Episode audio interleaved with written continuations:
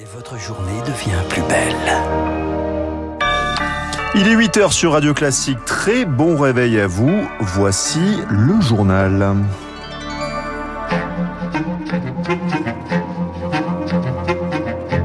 La matinale de Radio Classique avec Gaël Giordana.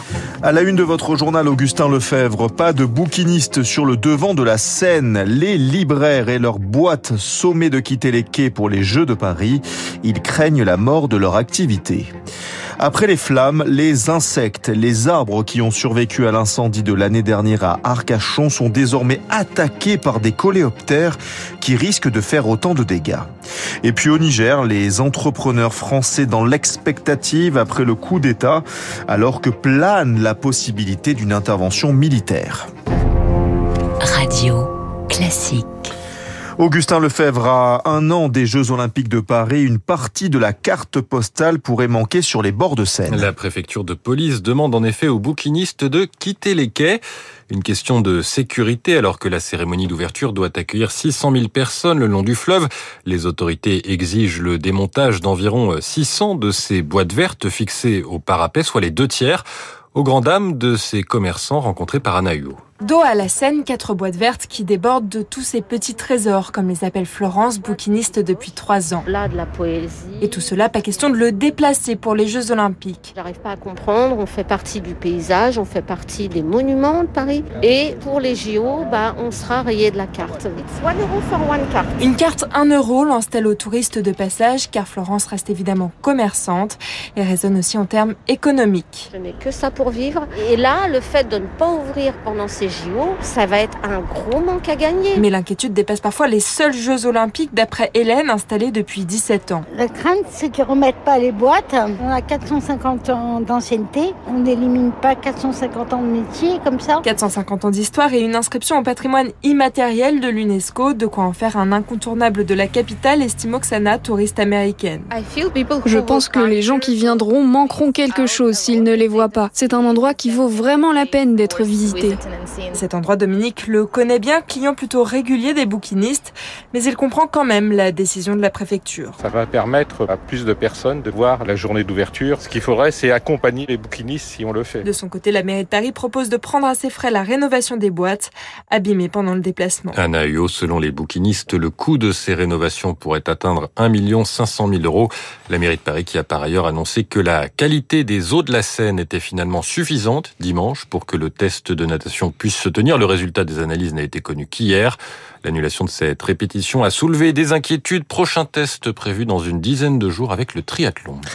Un an après l'incendie de la Teste de Bûche en Gironde, la forêt continue de mourir. Près de 7000 hectares sont partis en fumée en juillet de l'année dernière et c'est un fléau nettement moins impressionnant mais tout aussi dangereux qui s'en prend désormais au pin encore vivant. Le scolite, un petit ver de la taille d'un grain de riz, il se développe dans les forêts fragiles prolifère à grande vitesse et tue les arbres auxquels il s'attaque sans qu'il n'existe de riposte satisfaisante pour le moment.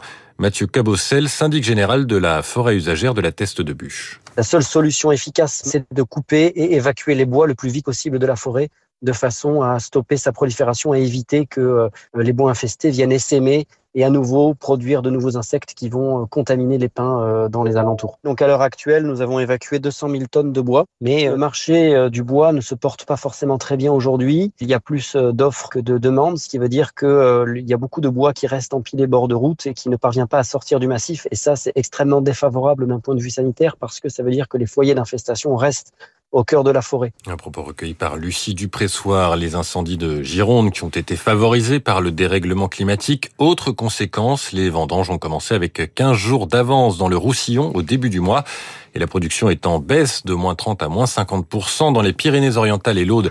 Des procédures ont été lancées pour faire reconnaître l'état de calamité agricole.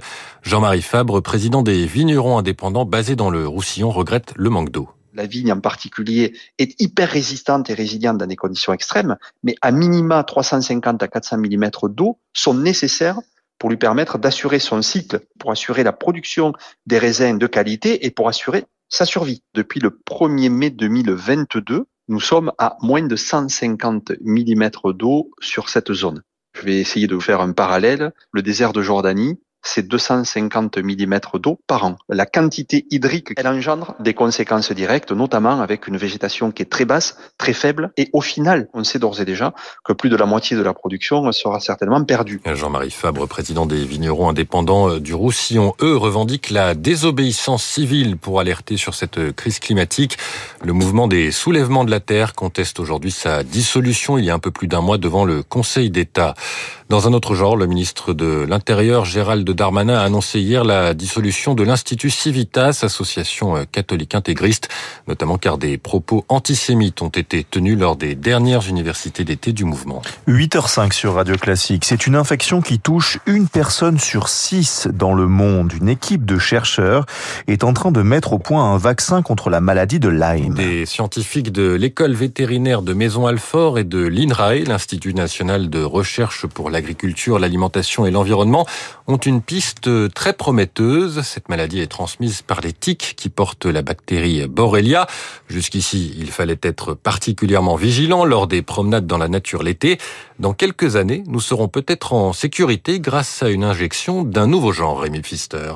C'est un peu le principe du cheval de Troie. Le cheval, c'est le patient mordu, les soldats, les anticorps. Et de son côté, la tique se verra débarrassée à tout jamais de la bactérie. C'est en fait une approche totalement différente d'un vaccin classique. Le concept, non pas donc vous immuniser contre la maladie, mais perturber les micro-organismes présents dans les intestins de la tique, car c'est justement là que prolifère la bactérie responsable de la maladie de Lyme. Le vaccin va permettre la production d'anticorps très spécifiques chez le patient. En se nourrissant de votre sang, la tique va ingurgiter ces anticorps qui vont détruire la bactérie dans son propre estomac. Alors en quoi cette technique est révolutionnaire? Eh bien parce que finalement elle peut s'appliquer à toutes les maladies transmises par les insectes suceurs de sang. On pense bien sûr aux moustiques responsables du paludisme, du virus Zika ou encore du chikungunya. Mais il faudra faire preuve de patience. Cette technique n'a pour l'instant marché que sur des souris de laboratoire. Désormais, elle sera utilisée sur des animaux d'élevage durant trois ans, puis enfin seulement sur l'homme. Rémi Pister. Radio Classique, le journal. Augustin Lefebvre.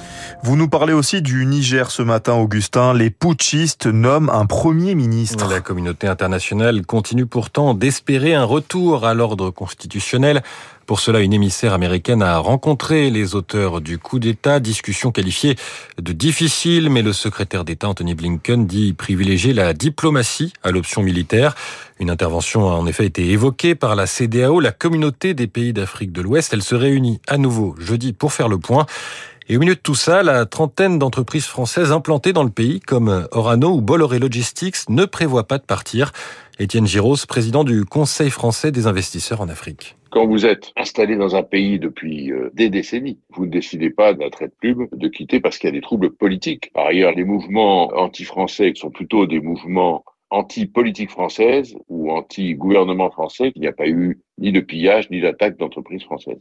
Donc les entreprises qui y sont restent. En revanche, les entreprises qui avaient des projets de développement, par exemple mettre en place une nouvelle machine, agrandir euh, un magasin ou un atelier, vont mettre le pied sur le frein. Et puis la deuxième conséquence, c'est les entreprises qui envisageaient d'aller dans la région du Sahel, elles retardent leur projet d'installation. Étienne Giros, président du Conseil français des investisseurs en Afrique, il répondait à Zoé Pallier.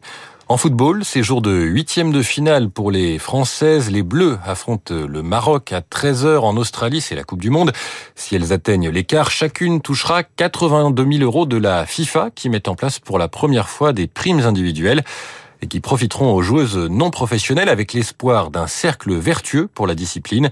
Christophe Lepetit, responsable des études économiques au Centre de droit et d'économie du sport de Limoges. En 2022, il faut savoir que le salaire moyen au niveau euh, international n'était que de 14 000 dollars. Derrière ces salaires moyens, en fait, se cachent d'énormes disparités avec quelques grandes stars qui évoluent sur le marché nord-américain ou dans les grands championnats qui gagnent très très bien leur vie. Mais à côté de ça, vous avez une énorme masse de joueuses qui ne gagnent pas euh, leur vie en, jouant au football et qui donc doivent euh, cumuler souvent un autre emploi.